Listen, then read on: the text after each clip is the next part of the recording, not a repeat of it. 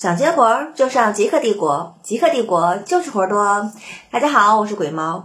今天呢，给大家讲一个这个我我朋友，就是也是几年前跟我讲他朋友的亲身经历的一个故事。就是他那个朋友是一个男生，然后他大学刚毕业的时候呢，也是没有在自己的家乡待着，也是去了一个比较大的城市去闯荡。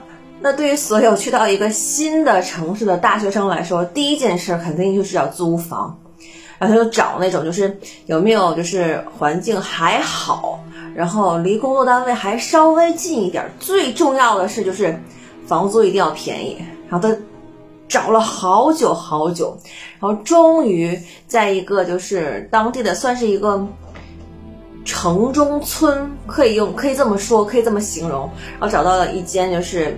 带院子的小平房，而且是独院儿。那个院子就是只有他一家，就只有他一个人住。然后水呀，然后马桶啊，什么洗澡啊，什么做饭啊，WiFi 都有。而且价格还比周围的环境啊，就是比周围的房价便宜，能有两三成的样子。然后他觉得哇，这房太值了！我怎么运气这么好，能找到一个这样一个房子？怎么怎么运气就这么好？然后呢，他就跟这个房主见面了，然后那个房东呢是个非常非常好的一个阿姨，然后就开诚布公的跟他说：“他说小伙子，你知道我们这间房子为什么租的这么便宜吗？我我不我不骗人啊，我也不想瞒你。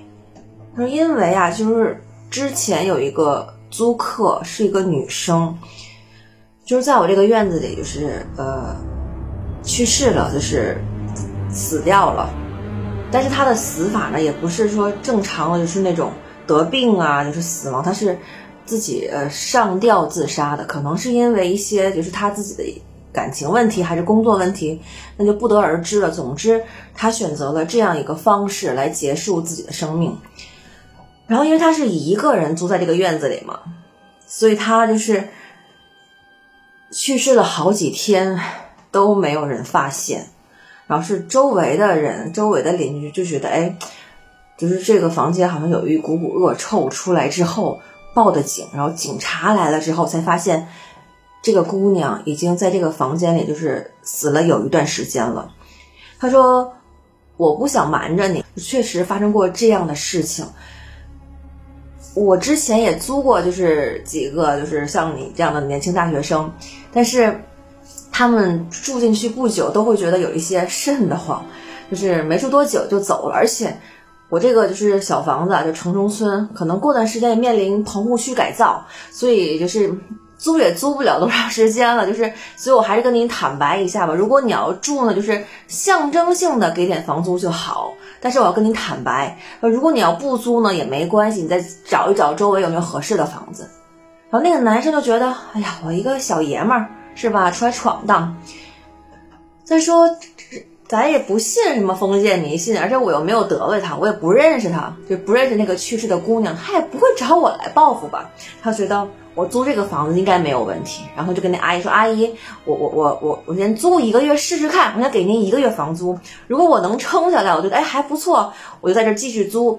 如果我觉得我真的是不行，我也很害怕瘆得慌，那我再不租，你看行吗？”那阿姨说：“没问题。”小伙子，您住吧，你你放心大胆的住，没关系。然后呢，这个小伙子呢就搬进了这个小院子里。按他的话来说，其实这个小院子非常干净收拾的。然后小平房里边住着也很温馨，一个男生嘛，就是也也很很舒服，就是要什么有什么，离工作单位还近。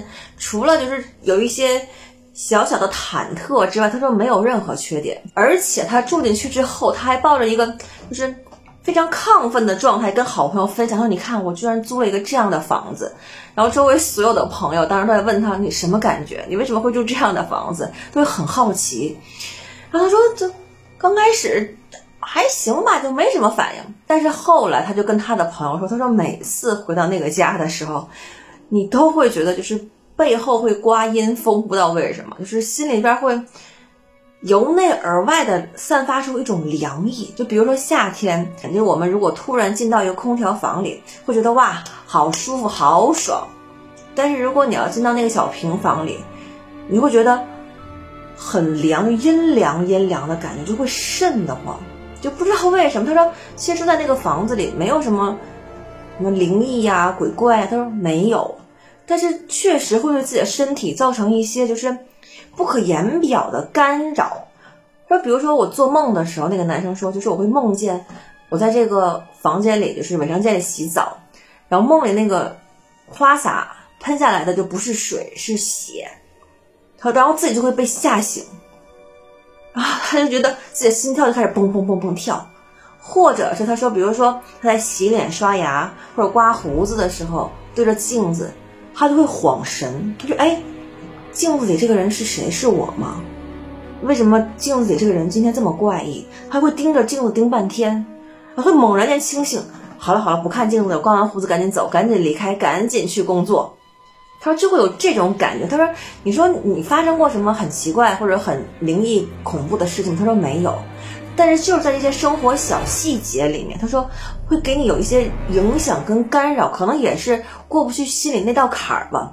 然后我们就问他：“那后来你搬走了吗？”